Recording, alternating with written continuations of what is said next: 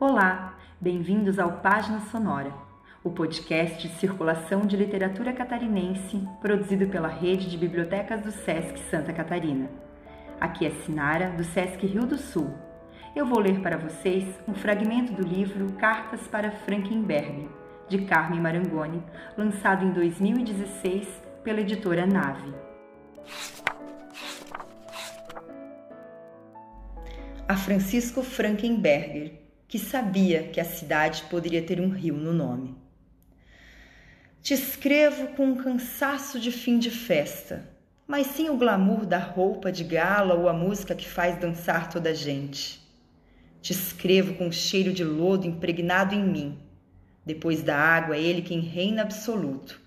Entranha nos desníveis, mexe com os nervos da gente.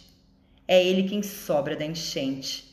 Depois que a água vem e varre, para não dizer lava, leva tudo outra vez. Em 1983 tinha sido a grande, até que a de 2011 veio e nos pegou de surpresa. A água ficou alguns dias sufocando a cidade. Parte de Rio do Sul afundou. Tu irias chorar. Eu chorei. E eu tinha acabado de chegar, lembra? Não tinha muito relação e nem muito amor com a cidade. Aprendi a ter na marra. Chorei porque não somos nada, Frankenberg.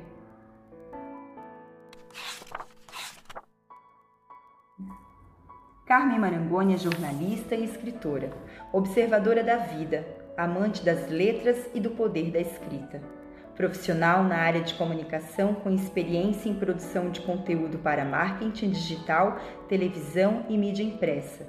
Tem cinco livros publicados, dentre os quais Cartas para Frankenberger, Que História é Essa? Olhares, todos contemplados com o Prêmio Nod Pelicete de Incentivo à Cultura de Rio do Sul. Desenvolve trabalhos literários também em Portugal. Em 2018, Intercâmbio Lisboa e Rio do Sul, contemplado com o Prêmio Nod Pelicete de Incentivo à Cultura, que resultou em oficinas de carta em Lisboa e Rio do Sul. Em 2010, foi premiada com o projeto Cai Lá, Longe ou Perto, contemplado com o edital de intercâmbio cultural concedido pela Organização dos Estados Ibero-Americanos através da Ajuda la Movilidade, que teve o objetivo de estabelecer vínculos culturais entre as cidades de Porto Alegre e Lisboa. Esse foi mais um episódio do Página Sonora, um dos projetos de formação de leitores da rede de biblioteca do SESC. Acompanhe os novos episódios e os já disponíveis deste podcast.